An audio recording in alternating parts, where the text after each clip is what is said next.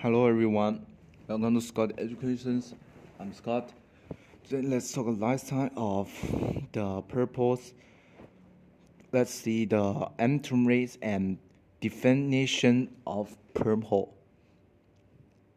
The modern English word purple comes from the Old English purpura, which derives from Latin's purpura, which in turn derives from the Greek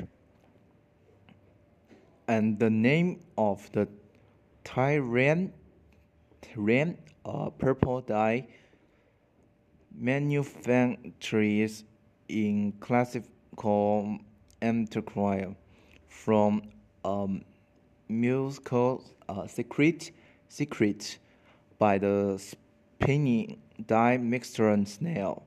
The first record used the word used the word purple date to the late 900 AD.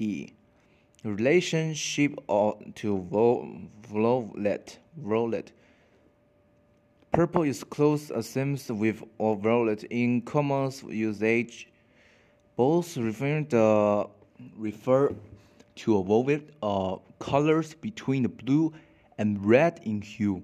Historically, purple is tend to use retenders hues and violet is uh, for blue hues. In optic, um, violet is special colors. It refers to colors of any different singles wavelengths to light on short violet end of the visible spectrums between approximately 380 and 450 nanometer.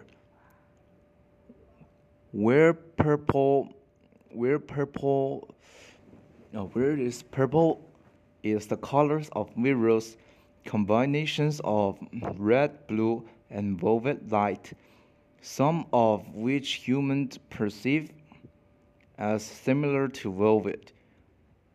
In art history and fractions, purple first appears of present uh, art during the Nearest era, and the other they have so many times appeared used in the purples and the old country in ancient times and the dyes of the purple that's it.